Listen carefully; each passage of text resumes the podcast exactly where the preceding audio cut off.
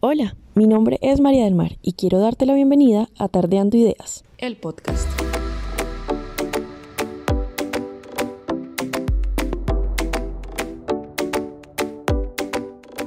Hola, hola a todos, ¿cómo están? Bueno, quiero darles la bienvenida a este nuevo podcast, a este nuevo episodio de Tardeando Ideas. Hoy estamos aquí desde un café en la ciudad de Cali que se llama Tierra Adentro. Es un café muy bonito, tiene unos spots muy bellos, aparte es como digamos es algo que uno no se espera, porque apenas llegamos, apenas se llega a la entrada, aparenta ser un lugar muy, muy, muy pequeño, pero digamos que se abre hacia un patio muy grande, muy bonito, lleno de verde y que es un espacio totalmente diferente, digamos, a lo que estamos acostumbrados en la ciudad. Entonces, este es un lugar muy especial que agradecemos que nos hayan recibido en sus instalaciones para realizar este podcast.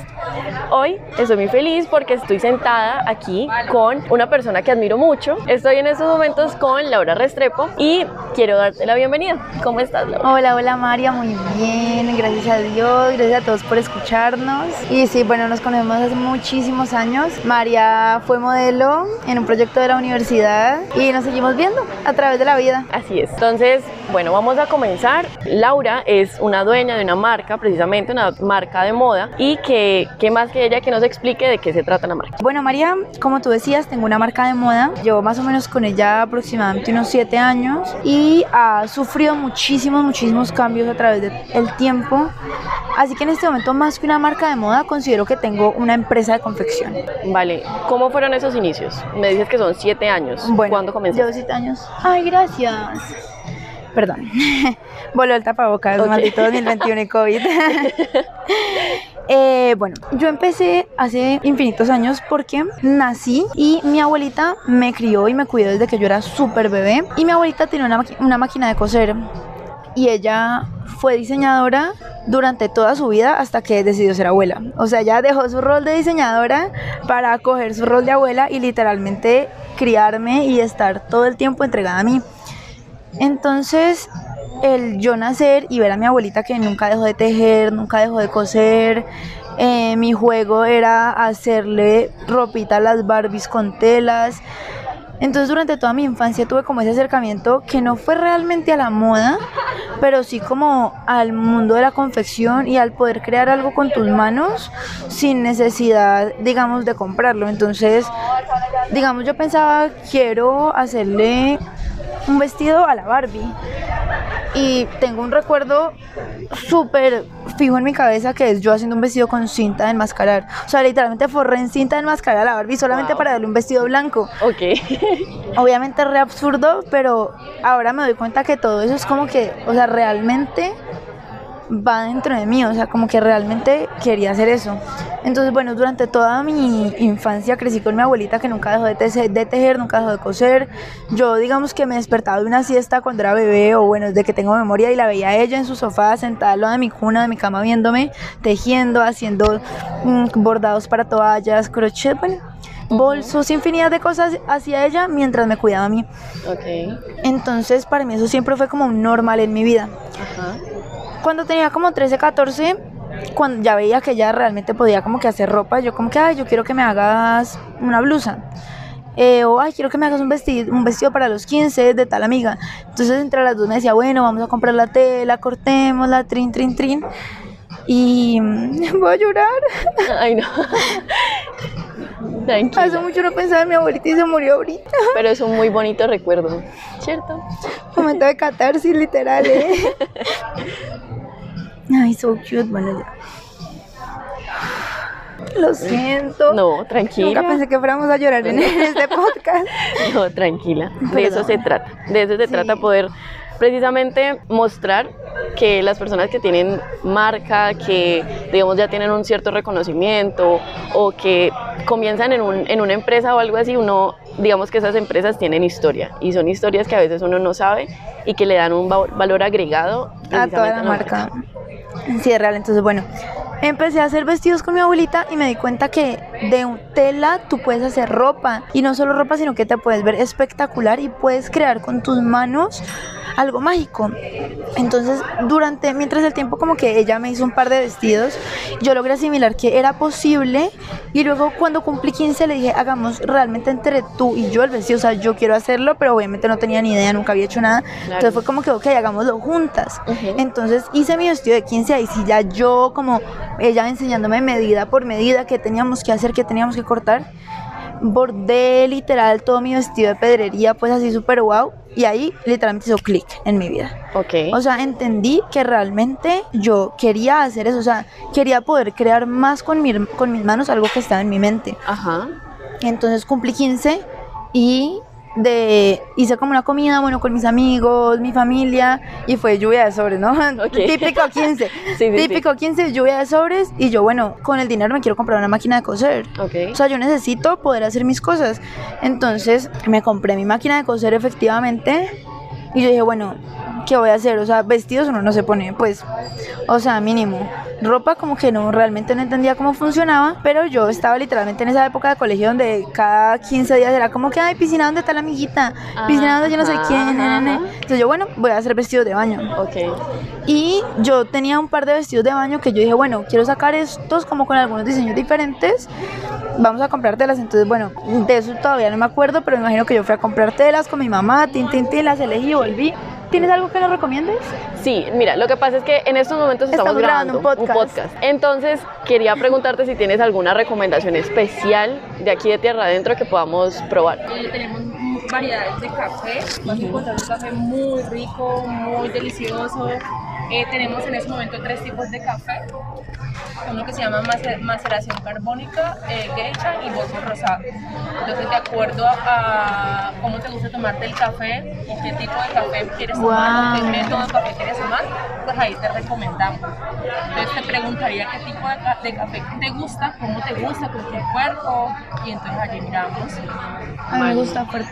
Sí, igual todo lo que vas a encontrar aquí es delicioso, ya que es hecho con el corazón y pues los platos son inventados por todos nosotros. Bueno, ¿en qué pregunta íbamos? Bueno, mm, te estaba contando ah, ya, cuando empecé a hacer vestidos de baño. Ah, sí, listo. Ajá, entonces, empecé a hacer vestidos de baño, cogía mis vestidos de baño, literalmente los que se amarran a los lados, Ajá. los abría en la tela y los cortaba y empecé a coserlos. Obviamente los primeros quedaron horrorosos, pero tenían sentido. O sea, literalmente el primer vestido de baño que hice me lo puse como ese mismo fin de semana con unos amigos y le bordé, era de cebra. O sea, contextualicemos, estábamos como en el 2011, o sea, la, moda era completamente diferente. Entonces, literalmente el panty era blanco, bueno, divino. El top era un lado negro y el otro lado de cebra con lentejuelas bordadas. Obviamente en este momento es como que, uff, gas. Pero en ese momento fue la sensación. Entonces todas mis amigas como que, Ay, me encanta tu bikini, ¿dónde lo compraste? Y yo, yo lo hice. Entonces ahí empezaron mis amigas, yo quiero uno. Y yo, ok. Entonces luego la otra, no, yo quiero uno y lo quiero en rosado. Y yo, ¿ok? Entonces empecé a hacer así como súper natural, se dio, o sea, nunca busqué un cliente, nunca fue como que voy a emprender o voy a hacer una marca, voy a vender ropa, no, o sea, la gente me empezó a pedir de las mismas cosas que yo hacía, entonces como que fue muy natural. En ese momento estaba en noveno del colegio Wow, mm. estabas muy pequeñita. Estaba muy pequeña, sí, o sea, tenía 16, o sea, eso fue como entre los 15 y los 16 que empecé como a explorar, a hacer cosas, entender cómo funcionaba y ahí ya empecé a vender. Entonces, durante décimo, las amiguitas del año de arriba que se iban de excursión me empezaron a pedir un montón de vestidos de baño y yo estaba como en pre-ICFES, eh, eso fue, no, bueno, primero Ahí ya llevaba seis meses vendiendo, o sea, vendí como el primer semestre de décimo y mis amigas me pedían y me pedían y yo dije, yo necesito entender y ver cómo funciona, o sea, yo quiero aprender. Entonces estuve buscando y en la Academia de Dibujo Profesional hay diseño de moda y como es un técnico, tú puedes entrar con un grado noveno. Ah, Entonces yo como que, oh, necesito empezar a estudiar. Entonces empecé a estudiar la universidad estando aún en el colegio. Wow y allá tienen modalidad eh, diurna, nocturna y los sábados. Entonces tú puedes hacer toda la carrera los sábados y pues trabajar entre semana. Pero entonces yo estudiaba en el colegio entre semana y los sábados iba a la universidad. Wow, súper chévere. Sí, o sea, realmente, o sea, en ese momento estaba como así, con esa fiebre de aprender y de saber todo. Y para mí fue lo mejor, o sea, aprendí muchísimo. Obviamente, pues en ese momento las mismas bases que me dio fue como que todo tuvo sentido. O sea, yo entender cómo funcionan las medidas, cómo se, cómo se mide la ropa, vi también como teoría del color. O sea, en el primer semestre de allá de la academia vi como todos los básicos. Ok. Y ahí dije, ok, esto realmente es lo que quiero aprender y lo que realmente me apasiona. Eso fue el primer semestre de décimo. Y en el segundo semestre de décimo estaba ya vendiendo vestidos de baño, estaba yendo a Breakfast, estaba en la academia y estaba pues estudiando en el colegio. Ok. Y me empezaron a pedir tantos vestidos de baño que no di abasto y me tocó buscar ya a una persona que confeccionara por mí porque tenía muchísimos pedidos porque las niñas del año de arriba se iban de excursión y se regó la bola y todas las amiguitas, o sea, yo estudié en un colegio súper grande, Ajá. estudié en el Birchman y éramos 120 personas por año. Uy, no. O sea, claro, éramos, Muchísimo. digamos en ese momento yo estaba en décimo, éramos cuatro décimos y cada uno de 30 personas. Y 11 era igual, cuatro Claro. onces, cada uno de 30 personas. Entonces, pues obviamente uno es amigo con todos los amigos y la bola se rodó. Y entonces todas las niñas del año de arriba empezaron a, pe- a pedir vestidos de baño a mí. Y ahí me tocó buscar a alguien porque era o, o estudio, o vivo, o trabajo. Entonces mi papá, mi no papá todo fue como igual. que no, o sea, busquemos a alguien. Ok. Y no me acuerdo cómo encontré la primera persona que me ayudó. Yo creo que algún amigo de mi papá le dio el contacto, no me acuerdo. Pero empecé ya a dar trabajo y a pasarle producción a una persona que confeccionara y yo cortaba y patronaba, lo cual sigo haciendo hasta el día de hoy. Ok. Pero ahí ya como que empecé a dar trabajo y empecé a entender que era posible como que ganar dinero a través de eso. Y ahí durante 11 ya no estudié más en la academia porque tenía que hacer predicfes, ahora sí obligatoriamente todos los sábados, algo así. Entonces dejé de estudiar en la academia, pero seguí vendiendo. O sea, seguí haciendo vestidos de baño para mí, para mis amigas. Cuando nos fuimos a la excursión en 11, ya no estaba estudiando, estaba solamente estudiando el colegio. Ajá. Pero ya estaba vendiendo como, ay, Dios, yo también lo vi. Ya se fue, ya se fue muy lejos. O sea, eso, como, me- Dios, eso casi me llega. ¿se alcanzó a pegar? No, no, no, pero te lo juro que la vi. No, yo también la vi. Uy, qué miedo. Yo le tengo pavor a las mariposas. Pero ¿Era una mariposa? una mariposa negra, gigante, a mi cara. No digas. Qué horrible. Bueno, continuemos. Pero bueno, amigos, perdón, una mariposa casi asesina a María. Pero bueno. Y ahí, bueno, entonces, Ajá. estamos en la segunda mitad de 11, seguía trabajando mucho Ajá. y ahí seguía dando trabajo cuando se estaba acercando el fin del colegio y yo dije, yo voy a estudiar negocios. Yo ya sé lo que tengo que saber de diseño, voy a estudiar negocios para poder montar un super imperio Ajá. y saber de más de negocios que de moda. Cuando como que fue adelantando el tiempo, ya estaba muy al cerca al fin y como que recapacité y dije que voy a estudiar cuatro años, una carrera que, de- o sea, que voy a ver muchos temas que realmente no me gustan y no me apasionan. Creo que es más lógico estudiar diseño. Entonces entré a diseño, o sea, estaba súper mentalizada con que iba a estudiar negocios. Luego entré a diseño, literalmente entré una semana tarde porque ya habían entrado. Ah, wow, pero fue así. Sí, o sea, fue como, como que, ok, no, no, o sea, como que recapacité ya, o sea, ya había pagado como que inscripción, toda la matrícula, no aún, Ok. pero sí, había, o sea, ya, ya estaba, o sea, yo ya era un estudiante de negocios allá en la Javeriana. Ya. Y como que algo hizo como que clic en mi cabeza, recapacité y dije como que, uff, o sea, no, es como ilógico, o sea, no tengo por qué hacer eso habiendo una carrera de diseño que existe y que voy a ver todos los temas que me gustan. Yo estudié diseño de vestuario en la Universidad San Buenaventura Ajá. y cuando entré, o sea, yo ni siquiera hice inducción, entré como que de una a las clases y fue, la verdad, obviamente la mejor decisión que pude haber tomado porque esa carrera ya es súper completa. O sea, yo tenía como el concepto de la academia, que es un- una carrera técnica, Ajá. donde ves literalmente solo lo técnico del diseño. Entonces aprendes patronaje, aprendes textiles, aprendes, bueno, dibujo, diseño, confección y ya. Mientras que durante toda mi carrera en la Samboe, yo estudié todo lo técnico, patronaje, máquinas, textiles y además todo lo administrativo de una empresa de moda. Entonces, Ok, o sea, por lo que ibas a estudiar Exacto, por lo negocios. que iba a estudiar negocios. Ya. Entonces yo vi costos, yo vi mercadeo, yo vi organizaciones, vi procesos, o sea, tantas cosas que realmente como que era lo, como que las bases que necesitaba de la otra carrera, realmente las vi acá y enfocadas exactamente en lo que quería. Entonces, a través de toda la carrera, reafirmé que fue una excelente decisión haber estudiado eso porque abrió mi panorama dentro del universo en el que quería estar.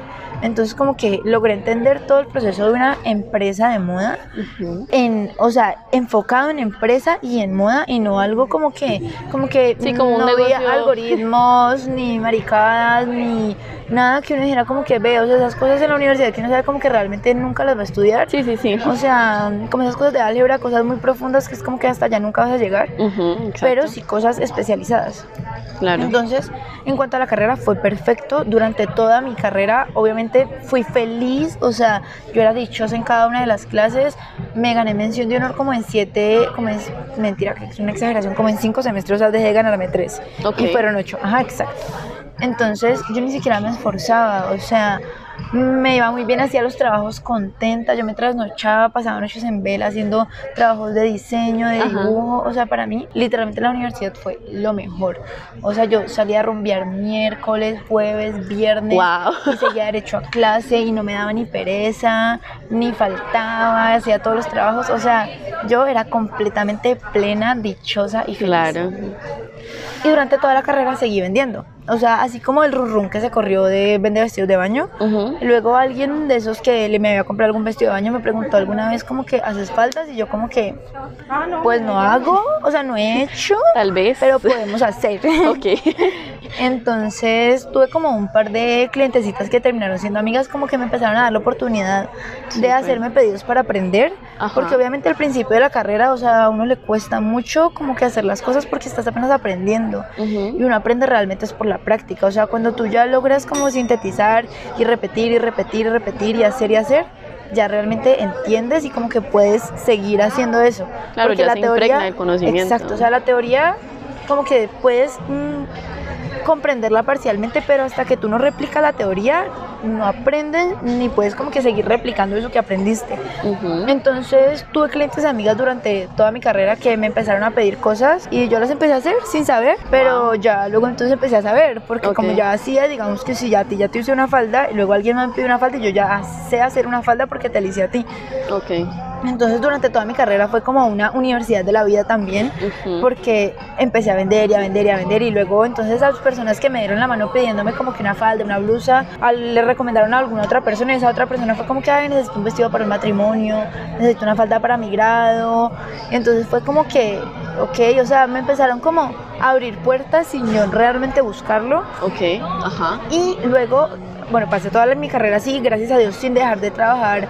Mm, puede que en alguna semana tuviera un cliente, dos clientes, luego otras semanas sin clientes, pero nunca dejé de trabajar. O sea, en vacaciones siempre tenía trabajo.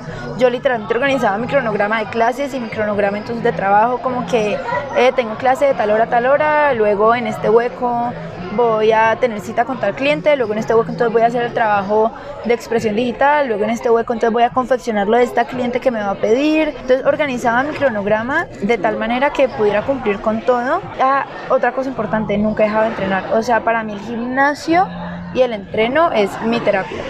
Ok. Entonces organizaba mi vida literalmente como ese meme de voy a tener una vida funcional, voy a tener Sí. novio, voy a tener amigas, voy a estudiar, voy a trabajar, voy a entrenar y voy a ser un ser humano funcional y no me voy a deprimir.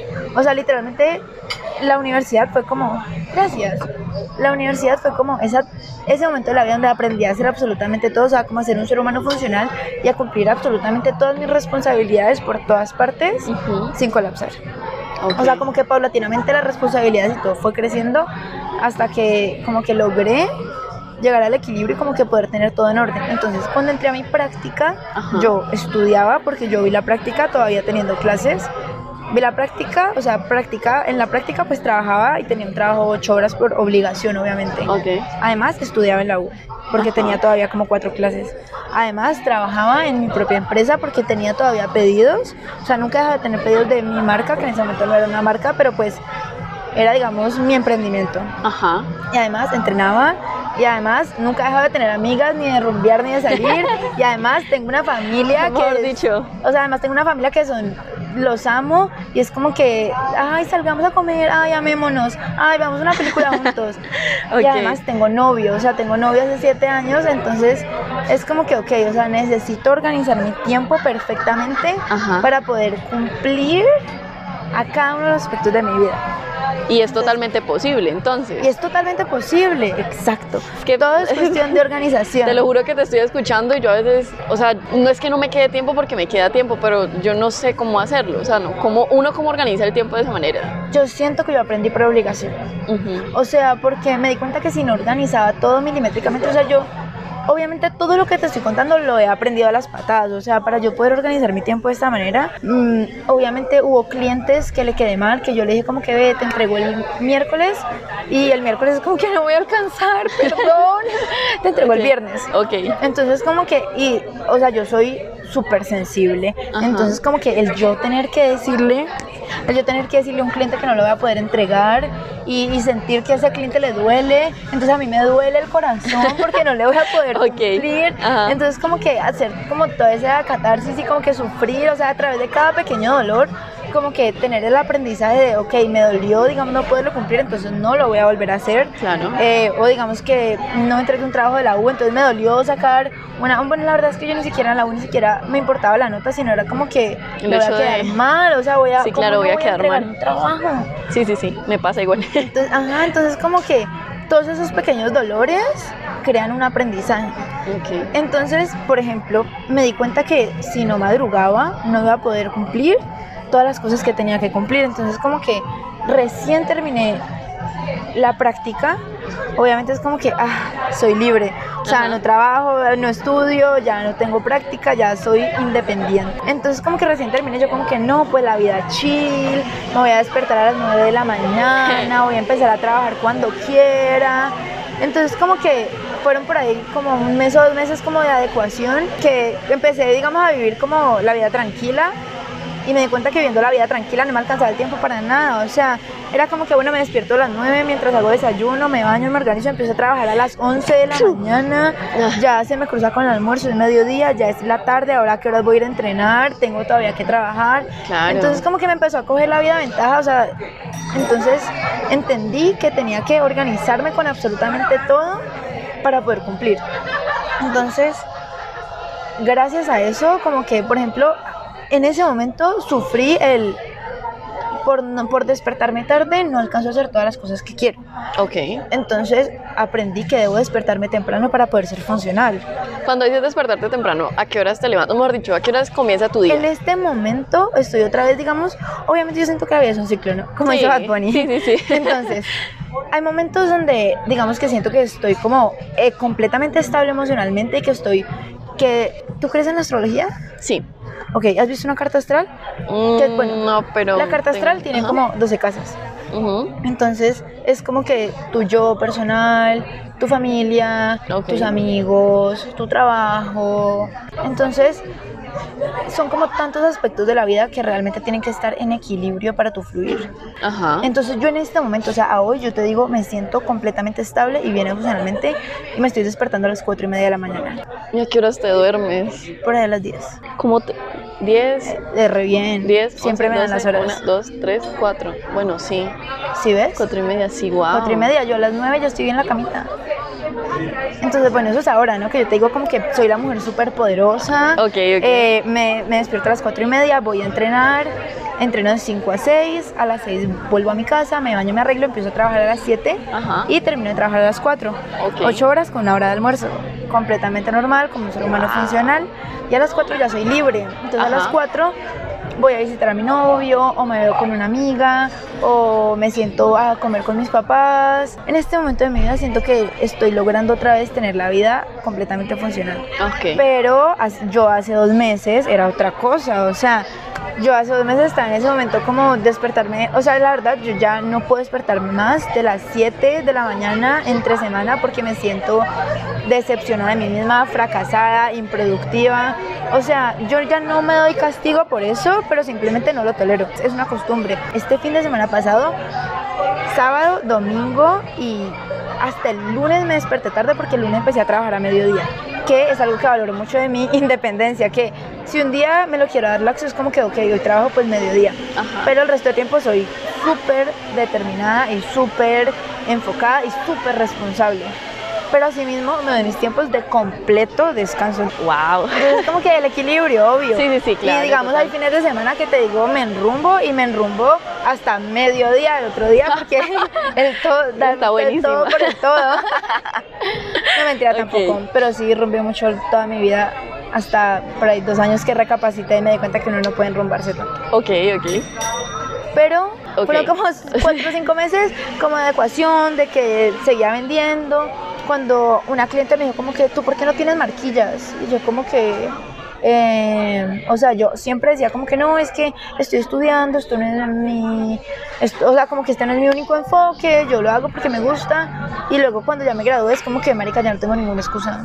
Sí, claro. O sea, no tengo ninguna excusa para, o sea, ya no, no tengo como postergar las responsabilidades de mi vida. Entonces, como que, me- o sea, mi cliente me dijo eso y yo como que, tenés razón, porque yo tengo marquillas, debería tener marquillas. Entonces mandé a hacer marquillas. Y luego fue como que, ¿por qué no tienes bolsas? Tú ya eres una marca. Y yo como que, "Ah, ya soy una marca, debería tener un Instagram para poder vender más. Claro. Entonces, en noviembre dije como que, ok, voy a lanzar mi marca ya para poder vender en diciembre. Ujú. Entonces, en 15 días hice mi primera colección, le tomé fotos, la lancé y fue como que, ¡pup!, salí. Wow. Y eso fue diciembre de 2017. Ajá. Todo 2018 y todo 2019 trabajé súper juiciosa, eh, tuve varias practicantes, empecé a contratar personas, abrí mi propio taller en dos años. Todo 2018 y 2019. Los primeros dos años de la marca yo siento que son súper críticos porque estás aprendiendo a hacer todo. Ajá. Uy, llegó nuestro café. Llegó.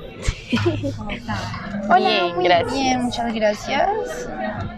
Wow. ¿Qué es todo esto? Nos van a servir tres cafés y trajeron como uno, dos, tres, cuatro tarritos Y pesas y, y todo. pesas. Si quieren darse cuenta de lo que estamos hablando, pueden venir aquí a Café Terra Adentro. De verdad es una experiencia muy chévere y muy diferente. Es lo que estamos viendo acá y estamos viviendo y me parece muy, muy, muy interesante. Huele súper rico. Listo. Un placer. Vale, muchas gracias. Bueno, probemos. Me muero, yo también me muero por probar este café. Todo ese proceso debe ser espectacular. Muy rico. Entonces, bueno, lleguemos al 2021, al 2020. Entonces, bueno, dos años, dos años de crecimiento, empecé a contratar personas. eh, O sea, ahí ya eras viene, marca. ajá, ya, Ya era marca, marca ya tenía tal. mi Instagram, ya Yo- vendía. Yo te iba a preguntar, o sea, yo te iba a preguntar, ¿por qué Laura Restrepo? O sea, ¿por qué, digamos, un ejemplo? Yo en principio no quería ponerle mi nombre a mi marca. O sea, eso fue lo primero que yo pensé. Sí, porque digamos es como lo tradicional, gente- pues uno busca Ajá, un nombre. Exacto, Ajá. exacto. Pero mis clientes me veían a mí más que una marca como una diseñadora. Claro. Entonces mis clientes buscaban una diseñadora. Ajá. Entonces tú como diseñadora eres tu nombre. Sin embargo, yo antes de lanzar mi marca, yo dije, yo no quiero tener, o sea, yo no quiero que mi nombre sea mi marca porque yo quiero ser un ser aparte de esa marca. Ajá. Y luego te dije que en 15 días dije, ok, realmente quiero empezar mi marca en 15 días o ya. Y fue como que, marica, las marquillas, que voy a poner voy a las poner? marquillas. Entonces fue como que no, voy a poner mi nombre. O sea, mis clientes fue como que, o sea, hice como un sondeo, familias, clientes, amigos.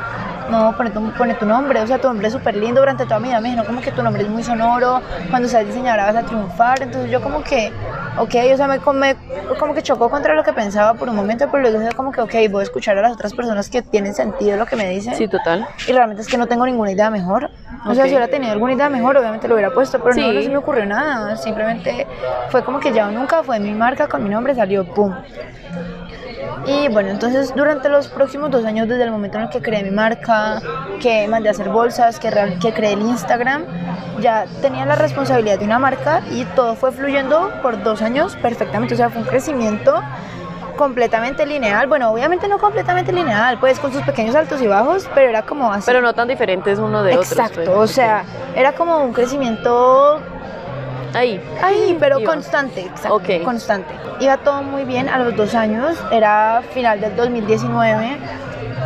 Eh, Estuve en, como entre diciembre y enero en Bogotá, en Medellín, fui a Colombia Tex, vi muchas marcas, como que en, en más o menos en 15 días hice como esos dos viajes importantes que me abrieron la cabeza y estuve en Colombia Tex, que es literalmente como una explosión de información en el mundo de la moda. Colombiatex es maravilloso, espero que sea ya enero del próximo año porque este año ya por fin sí lo van a hacer. Súper bien. O bueno, eso dicen, pues espero que no haya un quinto pico Sí, y sí. todo se vaya otra vez a la mierda, pero es literalmente una explosión para tú como diseñador o como empresario de la moda, ves absolutamente de todo, o sea, eh, marcas, mm, negocios de moda, telas, insumos, empresas que apoyan el sector de la moda en, en mentalidades que uno no se alcanza a imaginar como eh, storage, bodegas, maneras de organizar, vestame tendencias, bueno, son una cantidad de cosas que literalmente la cabeza se... Claro, y les da muchísima madera para ustedes poder trabajar. Exacto, y como que te hace dar cuenta de qué tan, o sea, como que tan amplio es el mundo de la moda y como la grandeza, o sea, por ejemplo en ese Colombia, en Colombia Tex pregunté por una tela y fue como que solamente te vendemos mil metros y yo como que lo mínimo que me venden son mil metros, eran unos jeans, o sea, yo como que cuántos jeans tengo que sacar en una para- producción para poder comprar Sí, claro. mil metros de tela. Entonces, eso, es- eso hace como que pf, tu cabeza es como que, ok, si alguien compra mil metros de tela mínimo y es normal, yo también puedo. Sí, claro, llegar Como a llegar a eso. esos niveles, o sea, no tengo que estar comprando como un metro o dos. Entonces, esas cosas como que abren realmente tu panorama. Y es como que, ok, si tú crees que esto, como que de aquí a acá es posible, eso te eleva tu nivel de las posibilidades como hasta acá. Y es como que, o sea, realmente expande tu vida y como tus capacidades porque tú eres y creas lo que conoces. Claro, Entonces, si tú no conoces que algo es posible, nunca vas a poder llegar allá. Sí, claro. Entonces, bueno, en el momento que todo se hace, pff, era fin, eh, inicio del 2020, era enero del 2020, y yo llegué aquí y yo dije, ya tenía contratada una gerente de mercadeo, dije, voy a contratar dos practicantes, voy a dejar a la practicante que ya tengo para que se quede gerenciando la producción, voy a alquilar una oficina porque realmente necesito un lugar para poder hacer realidad todas mis cosas que fue donde tú estuviste, Ajá. y eso fue en enero.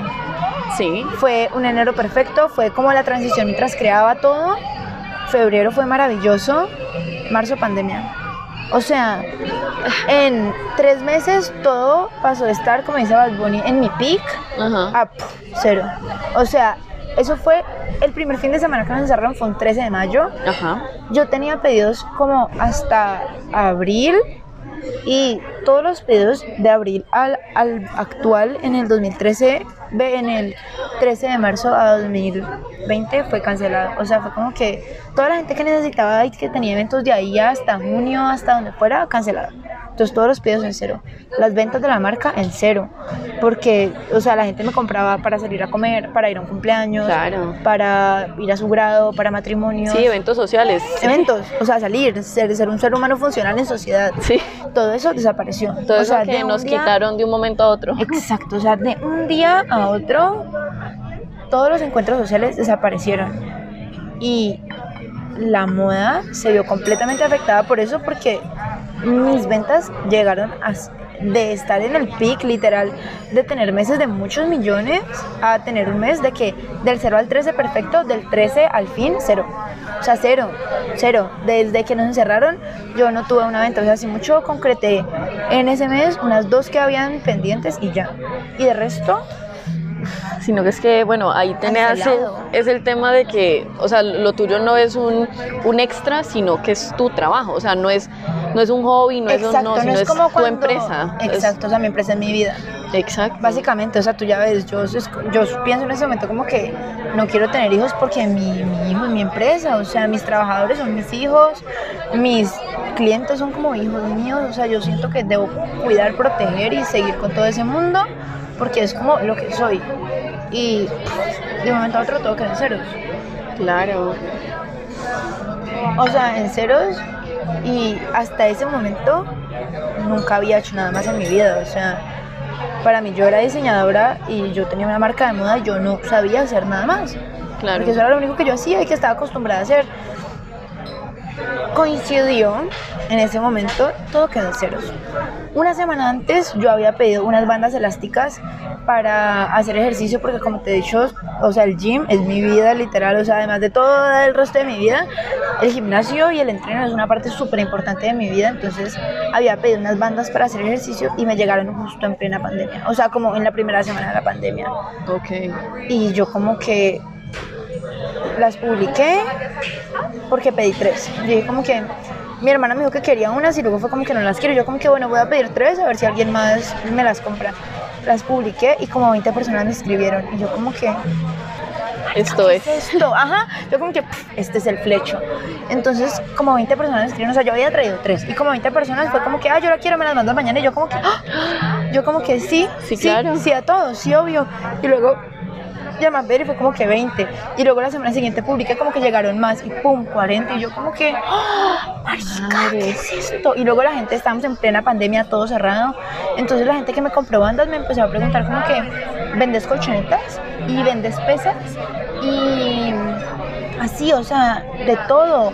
Alcancé Wow. a vender hasta bicicletas estáticas y una caminadora. O sea, vendí dos bicicletas porque, bueno, como entonces, o sea, como en tres meses Ajá.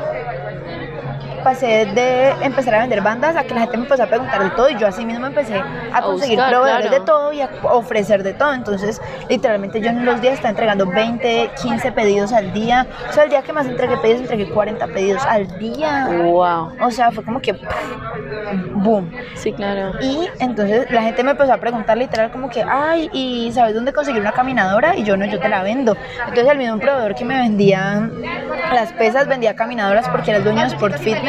Ajá. El dueño de Sport Fitness, entonces él vendía caminadoras y un amigo había cerrado el gimnasio de él y la mamá porque pues la pandemia obviamente no, Sí, claro, no, pues, podía, nadie. o sea, no tenía Claro. cómo recibir ingresos. Entonces vendió toda la mercancía, entonces obviamente yo ya tenía toda la mercancía para vender. Entonces Claro. vendí bicicletas estáticas, entonces yo, ay, tengo bicicletas estáticas nuevas y usadas. ¿Cuál quieres? Wow. Ajá, Uf, pero fue una transformación demasiado. sí. Sí, pero- o sea, de un polo a otro, digámoslo así. Exacto.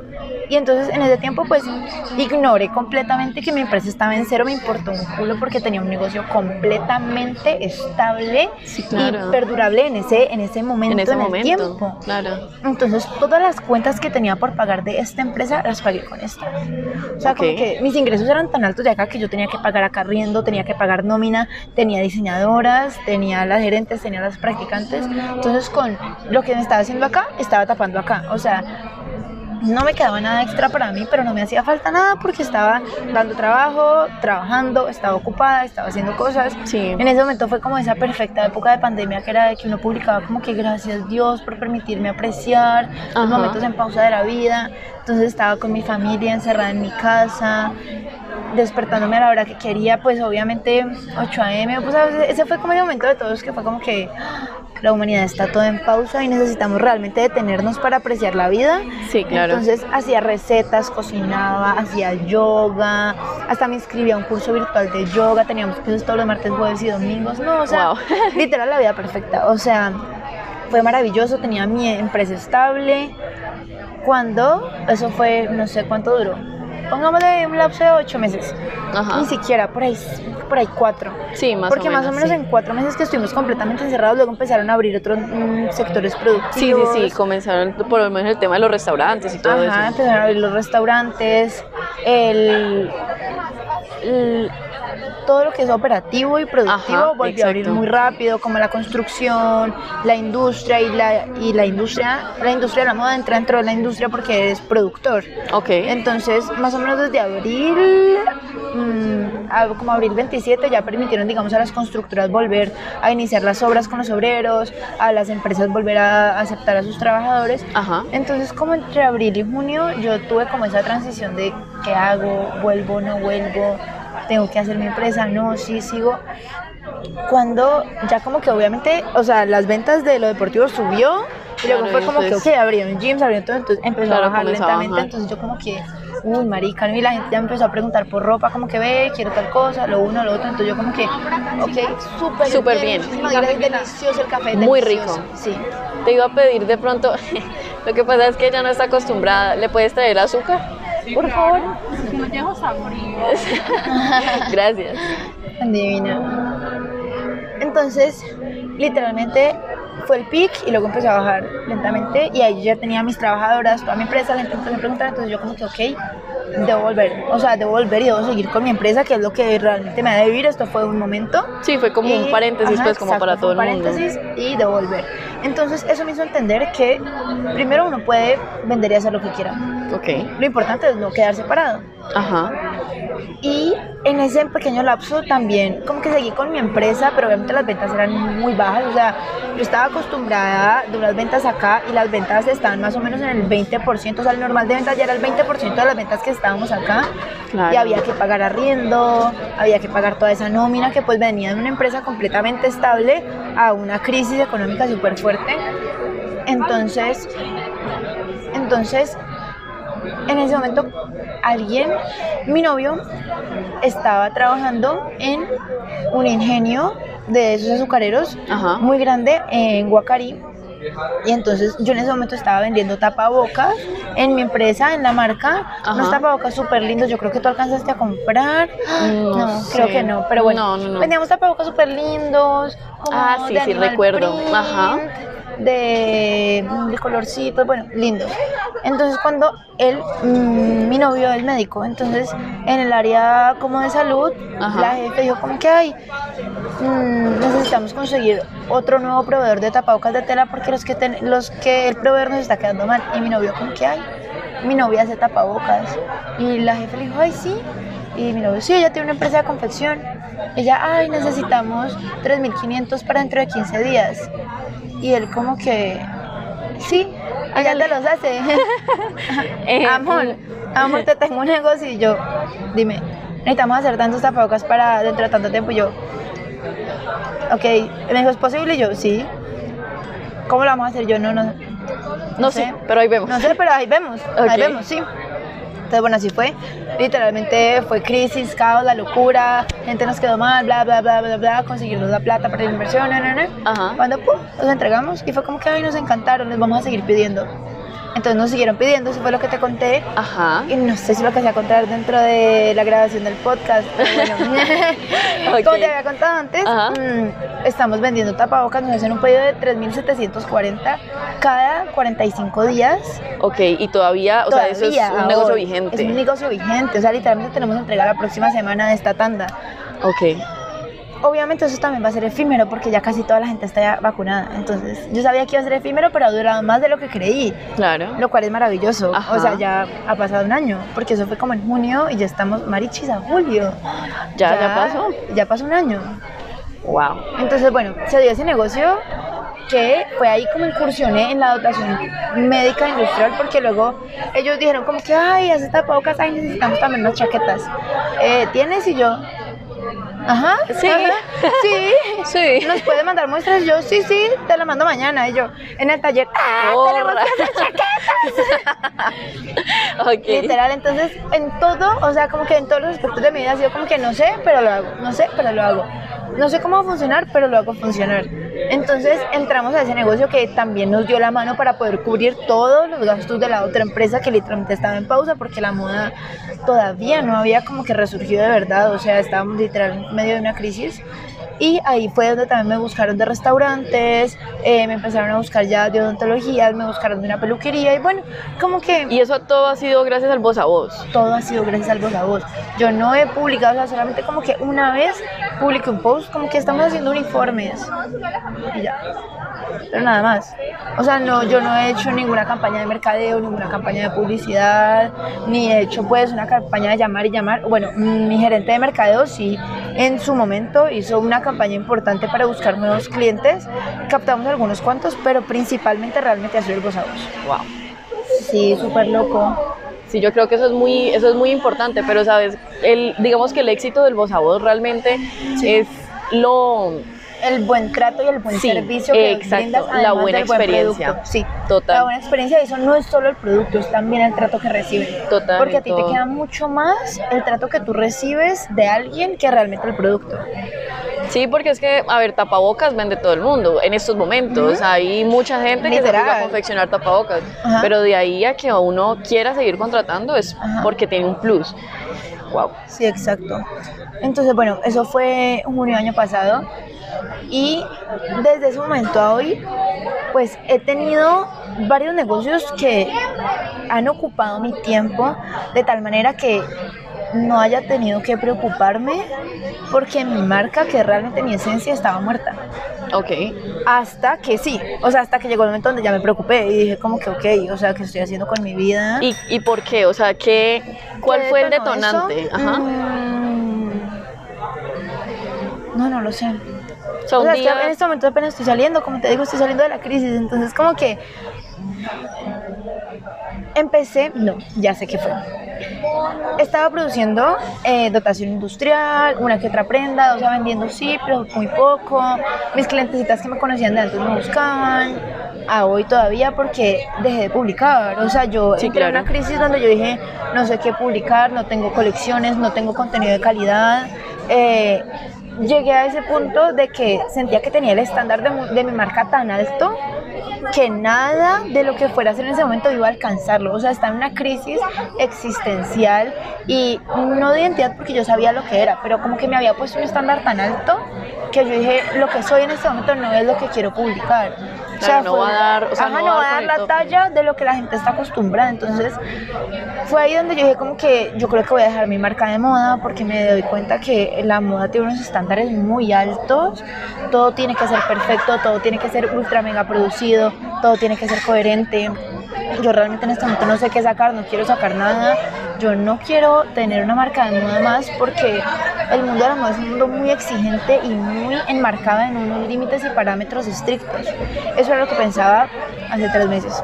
Cuando me empezaron a buscar marcas de moda para producir, para producirlas, que no había pasado antes. O sea, yo antes vendía mi trabajo como diseñadora a otras marcas, vendía mi trabajo como empresa de confección y de dotación a otras marcas, pero nunca había producido para alguien Para que no marca. fuera algo propio. Claro. Entonces cuando me buscaron otras marcas y empezaron a producir, o sea, empezamos a producir juntas en equipo, me di cuenta que mi trabajo era muy valioso. O sea, las personas que me contrataban para hacer sus marcas de moda valoraban demasiado mi trabajo. Entonces, como que me encanta tu horma, eh, porque empecé a ofrecer eh, paquete completo, que es una modalidad de trabajo en la industria de la moda, donde tú diseñas, haces el patrón, haces la muestra, pruebas, confeccionas, o sea, tú, tú haces todo. El cliente solo te da su dinero y tú, desde que diseñas la colección hasta que entregas producto terminado y empacado, te encargas de todo el proceso. Ok. Entonces empecé a hacer eso con... Tuve varias pequeñas marcas como que me pidieron trabajos pequeños, pero dos marcas muy importantes me, o sea, entregaron toda su producción en mí. Confiaron y me dijeron, mira, haz nuestra marca. Entonces fue como que pff, una marca me entregaba así sus diseños y yo diseñaba, patronaba y hacía, o sea, lo que ellos diseñaban en sus cabezas, yo lo hacía realidad. Claro. Y otra marca sí fue como que Lau, diseñame la colección y hacela y vendámosla. Y yo como que, ok, o sea, era una responsabilidad grande, pero yo tenía la total certeza de que nos iba a ir bien Claro. y no tenía la presión de saber que era mi propia marca. Entonces empecé a vender para ellas y ellas empezaron a vender también que se me llené otra vez de confianza y me di cuenta que ya la, la industria de la moda está otra vez fluyendo. Entonces yo dije, ok, si ellas venden mi trabajo, yo también puedo Sí, vender claro. mi propio trabajo. ¿Cómo no voy? ¿Cómo no vas a vender? Ajá, o sea, ¿cómo no voy a vender mi propio trabajo? Entonces cuando empecé a decirle como a un par de personas cercanas como que eh, estoy pensando en retomar mi marca, recibí muchísimas palabras de aliento como que veo, sos súper buena en lo que haces, eh, arranca ya, me encanta que me encanta que tengas otra vez la energía, todo el mundo te estaba esperando, yo como que, marica, ¿qué es esto? Y un día dije como que no, ya este es el momento, tengo que volver a lanzar mi marca, Eh, puse un post en Instagram como que perdón por estar perdida, la verdad, o sea, expliqué todo y la gente me decía como que Lau, te extrañamos, qué felicidad que hayas vuelto, o sea, tuve como una acogida tan grata de la gente que son mis amigos, mis clientes, mi familia, o sea, personas que ni siquiera conozco que me están diciendo qué alegría que volviste, Ajá. es como que wow, o sea, realmente lo que hago impacta positivamente la vida de las personas y no puedo creer que en un momento consideré en dejarlo Ajá. solo por estar atravesando una crisis personal y mundial. O sea, yo entendí que una gran parte se me salía de las manos. O sea, obvio hay una pequeña porción que está de ti. O sea, bueno, la mayoría está obviamente dentro de tu cabeza, pero cuando algo tan externo te afecta tanto, es Claro. como que, ok, pierdes el control de lo que has Sí. controlado por el resto de tu vida. No, claro, es que nadie, es lo que, o sea, nadie tenía en la cabeza que todo ese, pues, o sea, toda esta situación iba a pasar y que fue Y de que un fuera- momento a Y que otro. fuera a durar tanto. Exactamente. Yo creo que, por lo menos tú hablabas ahorita algo de que fue, hubo un momento, unos, un mes larguito, dos meses, que hubo como una plenitud. Que Ajá. todo el mundo fue como, ay, el descanso, pero uno creía que era Que 15 era días, efímero. 15 días, 15 Exacto. días, 15 días, y de un momento a otro ya llevamos cuatro meses y uno dice, ¿qué va a pasar? O sea, Ajá, ¿qué, o sea, qué va a pasar? que realmente no sabes qué va a pasar con la vida, con la economía, con todo, que es como que, ok, o sea, un shock muy grande. Claro, no, es totalmente, o sea, es totalmente entendible lo que, lo que te sucedió, pero muy chévere, o sea, que hayas retomado así la marca y, y que haya sido como una decisión muy, muy bien pensada y sentida, que es lo Sí, más importante. sentida, porque es que yo tengo un amigo súper lindo que tiene una empresa de sushi para que lo sigan y acaba de abrir su restaurante, se llama Takamar.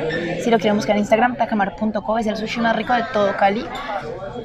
Él todos los días me decía como que Lau, ¿y tu marca? O sea, él es literalmente mi fan número uno, me decía, Lau, ¿y tu marca? No entiendo por qué no lanzas tu marca. Él me mandó a hacer obviamente los uniformes para su empresa, para su restaurante. Ajá. Y era como que, y me vas a publicar y vas a sacar tu marca y cuando vas a volver a lanzar cosas, porque es como que él me decía, estoy súper frustrado porque veo tu página con un montón de seguidores, gente esperando que saques algo y tú ahí sentada haciendo ni mierda, haciendo cosas para otra gente y tu marca que, y tu marca que, y tu marca que yo era como que me siento presionada, o sea, no me digas que realmente siento la presión y es algo que no quiero. O sea, en Claro. este momento yo no quiero, no quiero lanzar, no quiero saber nada de moda, no quiero lanzar mi marca. O sea, día le dije, por favor, no me digas más que realmente, me, o sea, me siento mal porque no quiero. O sea, simplemente la odio, es como si estuvieras, si tú eras un novio, estuvieras terminado con él. Ok, O sea, no quiero. O sea, sí, sí. estaba como súper bloqueada. Estabas que un día- negada, o sea, negada, completamente negada y tenía otras cosas que estaban ocupando todo mi tiempo. claro. Hasta que, no sé, un día todo sucedió y dije como que, marica, ya este es el momento. O sea, no puedo esperar más, no, ni siquiera sé cómo logré que todo esto quedara en pausa tanto tiempo, si realmente es lo que me hace feliz, es lo que he trabajado tanto. Y entonces decidí eliminar los, todos los bloqueos que me había puesto que me, o sea, que me evitaban y que detenían mi salida con la marca de moda, que era, o sea, todo lo que yo pensaba, por ejemplo, que una marca de moda tenía que ser súper estricta, que los estándares de la moda todo es perfecto, que todo tiene que estar súper producido y perfecto para salir, dije, marica, no, o sea, lo que yo voy a hacer con mi Instagram es que es mi Instagram y no voy a seguir ningún parámetro, ninguna etiqueta, voy a subir lo que yo quiera, lo que yo no quiera no lo voy a subir. Y la última semana escuché algo, no me acuerdo de quién lo leí, pero en un post de, de- de Instagram decía, estamos obsesionados con la perfección. Y, ah, no, ya sé dónde lo escuché. Estaba escuchando un podcast de Laura, la de Qué Buena Salud, Ajá, y ella decía, estamos obsesionados con la perfección y tuve una crisis en donde nada me parecía perfecto, no podía publicar nada porque no era lo suficientemente perfecto para publicarlo. Y me di cuenta que en el momento en el que tú eliminas esa barrera, todo es instagramable, todo es publicable y tú empiezas a hacer contenido perfecto a tu manera ujú, pero sin tener como los estándares tan altos de perfección en donde ya las cosas son impublicables, porque nadie tiene la vida perfecta, no todo es perfectamente instagramable. Entonces escuché ese podcast y como que algo hizo clic y yo dije, marica, estoy poniéndome barreras que realmente no existen. claro y que tal vez mucha gente ni ve. Ajá, exacto, la gente es cero perfeccionista. O sea, yo soy extremadamente perfeccionista porque en mi trabajo todo tiene que quedar perfecto. O sea, Sí, claro. yo no te puedo entregar una blusa con un roto al lado que puede ser un pequeño imperfecto, pero está rota, ya está mal. O sea, si no está perfecto, está mal. Así funciona el mundo de la moda. Entonces, eso pensaba yo en mi Instagram y en mi marca. Si no está perfecto, está mal. Cuando escuché eso fue como que, o sea, estoy pegada de nada, literal, es un- Claro. o sea, estoy pegada de nada, descansé completamente, es como que no todo tiene que estar perfecto para poder nacer. Entonces, como que eliminé todo eso que pensaba, como de que tenía que sacar colecciones cada determinado tiempo, de que tenía que encajar en el mundo de la moda, de que tenía que complacer a determinado nicho de clientes. Dije, voy a sacar lo que yo quiera. O sea, voy a liberarme de todo lo que me pesa y de todo lo que no me ha permitido salir y de todo lo que yo odiaba y que en este, en este tiempo de catarsis como que todo lo, todo lo malo de que yo estaba acostumbrada en el mundo de la moda lo sentí, o sea, como que sentí las cosas que antes ignoraba, como todas esas cosas superficiales y como encajar en un mundo perfecto como al ser consciente de todo eso, logré hacer una catarsis y eliminarlo de mi vida. Entonces pude entender qué era lo que realmente sí quería del mundo de la moda. Y estoy trabajando ahora con una persona que se llama Natalia, que me sentó un día y me dijo, Lau, decime qué sí querés y qué no querés. Y organiza tu mente para que puedas lanzar. Y literalmente nos estamos una mañana a decir, bueno, sí quiero eh, dar trabajo, si quiero lanzar ropa, quiero hacer felices a mis clientes. No quiero, digamos que, encajar en el mundo perfecto del estereotipo de la moda donde todo tiene que encajar en unos parámetros muy pequeños. O sea, yo necesito ser yo. O sea, necesito publicar lo que soy, publicar lo que hago, publicar todo sin tener esos parámetros tan altos y esos estándares como tan altos de perfección.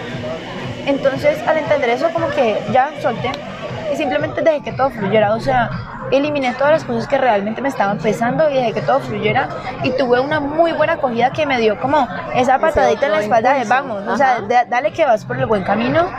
Entonces, así estoy en este momento. O sea, esto que te estoy contando ha sido en la última semana. O sea, retomé mi Instagram hace por ahí, yo no sé si ya cumplí la semana, pero fue por ahí hace 8 o 9 días. Ajá. Y me siento plena. O sea, me siento plena, reorganicé mi vida, sigo produciendo para otras marcas, entendí que lo que me llena es dar trabajo, o sea, si tú me preguntas ahora, ¿Qué tengo? No te digo que tengo una marca de moda, sino una empresa de confección que da trabajo a otras personas. Si tú me preguntas qué soy, ahí sí te voy a responder que soy diseñadora porque ya entendí que eso es lo que me llena. Claro, ese es tu ser. ese es tu ser, pero tu empresa. ¿Sabes qué me di cuenta? A ver, digamos que tu marca como tal, Laura Restrepo, y, y según lo que pues, me decías, era que querías que precisamente fuera algo independiente. Yo siento que ahora, después de todo el tiempo que ha pasado, lo lograste porque es Laura Restrepo, sí, la persona, la diseñadora, digamos todo el sentir, pero también, digamos, mm, debido como a todo lo que ha sucedido, ya no solamente es Laura Restrepo la que tiene que ser perfecta y todo eso, sino que también es tu, tu o sea, ¿cómo, cómo es? Como marca de, confección. Como una empresa de confección. Exacto. Exacto, entonces una empresa de confección que te permite hacer extra, pero tú, o sea, tu verdadera esencia está en Laura Restrepo. Ahí es, ese eres tú. La empresa, lo, mejor dicho, lo del trabajo y todo eso están en, digamos, aparte. aparte. Ajá, exacto. Entonces lograr como poder separar eso porque yo sentía la presión encima de mí súper pesada que yo era mi marca, o sea, que si mi marca no estaba bien, yo no estaba bien, que si mi hermana no, se no estaba vendiendo, yo no estaba triunfando. Entonces en el momento en el que todo se fue a la mierda y desligué mi marca de mi ser. Claro, y de tu estabilidad económica, porque eso, eso pesa mucho también. Entonces yo sentía que yo era yo, o sea, yo y mi marca, todos éramos uno solo, entonces si mi marca estaba en crisis, yo también tenía que estar en crisis hasta que desligué todo. Y ya entendí, o sea, a hoy te digo que entendí que una empresa no eres tú, o sea, y que mi empresa fluye y a mi empresa puede estar mal y puede pasar lo que pase, pero yo ya veo a mi empresa como desde acá y mi empresa está ya antes, yo vivía inmersa en mi empresa y mi empresa era yo, y al principio la plata que entraba era de mi billetera y de mi billetera pagaba las cuentas, entonces era, era como una unidad. En el momento en el que todo se desliga, ya como que sentí, solté un peso súper grande también. Claro. Bueno, yo creo que ya vamos terminando porque sé que tienes que irte. La vez no estamos bien. Ay, Marichi, sí. Sí, yo creo que ya, ya, ya tienes que irte. Entonces te hago dos preguntas que son las que normalmente hago en el podcast. Y son, yo en estos momentos tengo 20 años. Estoy terminando mi carrera. Tengo unos emprendimientos, dos emprendimientos, que es uno, que es este podcast, y otro que es de venta de detalles y todo. Digamos, hablando directamente conmigo y teniendo en cuenta que las personas que nos escuchan son más o menos de nuestra edad, un poquito también, pues digamos que eh, el podcast es abierto a todas las personas, pero digamos que nuestro nicho es un poco los jóvenes. ¿Qué recomendaciones le harías o más bien qué hace un joven que tiene ganas de tener un emprendimiento pero le da miedo? Uf, yo siento que el miedo hay que eliminarlo. O sea, el miedo es como el pensar que algo te puede salir mal. Y tú no debes pensar que algo te puede salir mal, sino que debes confiar en que todo siempre te va a salir bien. Entonces, lo que a mí me, digamos que me detenía era pensar que las cosas no iban a salir bien. Entonces el miedo, digamos, al fracaso te frena de arriesgarte. Entonces, para mí, lo más importante es arriesgarte. O sea, ignorar que tienes miedo, ignorar que las cosas pueden salir mal, solamente arriesgarte y arriesgarte y tomar decisiones y actuar cada día buscando lo que sientes que quieres en el momento. Vale. Y la otra pregunta obligada es, de aquí a cinco años no lo voy a poner tan largo, eso siempre lo especifico porque precisamente como hablamos bastante de eso, eh, yo siento que el tema de la pandemia nos, pues nos hizo darnos cuenta que los planes no es como que sean muy estables, pues. Exacto, y que, los tiempos de la vida no los puedes manejar, simplemente todo cambia. Exacto, todo, o sea, todo fluye y puede cambiar en cualquier momento, pero digamos si si todo sigue fluyendo como en estos momentos está fluyendo de aquí a cinco años, ¿qué esperas? ¿Cómo te ves? Y sobre todo, ¿qué te gustaría que llegara para tu marca? Ok, bueno, como marca en este momento como estoy renaciendo, no tengo muy claro como marca dónde quiero estar en cinco años, pero como persona sí tengo muy claro dónde voy a estar en cinco años. Y primero que todo, lo que tengo muy, muy claro es que quiero seguir dando trabajo y quiero seguir creciendo mi grupo de trabajadoras. ¿Por qué? Porque le doy la mano en este momento ya a cinco personas que viven del trabajo que yo les puedo generar y que les puedo dar. Entonces, si hoy son cinco, yo espero que en cinco años sean por lo menos 100. O sea, que realmente yo pueda aportar y pueda darle el sustento a tantas personas que cambiemos el país y la economía a un poquito mejor. Eso es lo que más claro tengo. Otra cosa que tengo muy claro es que no quiero vivir en Colombia. O sea, yo quiero seguir dando trabajo acá, pero yo no quiero vivir acá. O sea, realmente siento que mi panorama y mi vida y la tranquilidad que tú puedes sentir y la plenitud no la voy a encontrar acá. Entonces, sé que en cinco años no voy a estar viviendo en Colombia. Probablemente en, no sé, en España, en Italia, en Estados Unidos, en algún lugar donde hayan podido, digamos, comprender la evolución del ser humano porque tenemos una vida muy corta. Entonces yo siento que, digamos, en los próximos 50 años que me quedan de vida, Colombia nunca va a llegar al nivel en el que está España o Europa en algún lugar, Alemania. Ok. Entonces siento que esta vida es tan corta que no, si tengo la oportunidad de no vivirla en este lugar y poder vivirla en un lugar mejor, lo haré, sin dejar de dar trabajo acá. Sin dejar de aportar, precisamente. Claro, porque este es el granito que yo estoy dejando para que este país mejore. O sea, si yo digo como que, este país está, la verdad, en, no en tan buenas condiciones, ¿qué puedo hacer yo para mejorarlo? Dar trabajo. Pero eso no significa que yo me tenga que quedar acá anclada por siempre. Claro, no, sí, total. Muy, muy, muy buen pensamiento, Lau. Bueno, ya para finalizar, ¿cómo te podemos encontrar en Instagram? cómo, eh, digamos, yo quiero mandar a hacer algo especial para mí, no necesariamente de, digamos, de un diseño que ya esté fabricado, ¿cómo, cómo se puede hacer todo el proceso? Bueno, me pueden encontrar en Instagram como arroba laurarestrepo.co. Eh, ahí ya estoy yo al mando de mis redes, si me escribes te voy a responder yo. Me puedes también escribir a mi cel, lo tengo en el video de Instagram. Todo el proceso de diseño es completamente personalizado. Sí. Perfecto. Vale, muchísimas gracias. Esta conversación se nos, se nos alargó un tantín, se nos pero sí, la verdad es que fue catarsis, lloramos y todo, o sea, no, nunca lo creí, la verdad. Fueron bastantes, bastantes experiencias y bastantes sentimientos alrededor de la charla. Esto fue todo por hoy, espero que les haya gustado, estén atentos a un siguiente episodio. Todas las marcas, todos los arroba de Instagram que hemos mencionado, pues a lo largo de esta charla la encontrarán en la caja de descripción. Espero que les haya gustado mucho y estamos atentos para un siguiente capítulo. Chao, chao.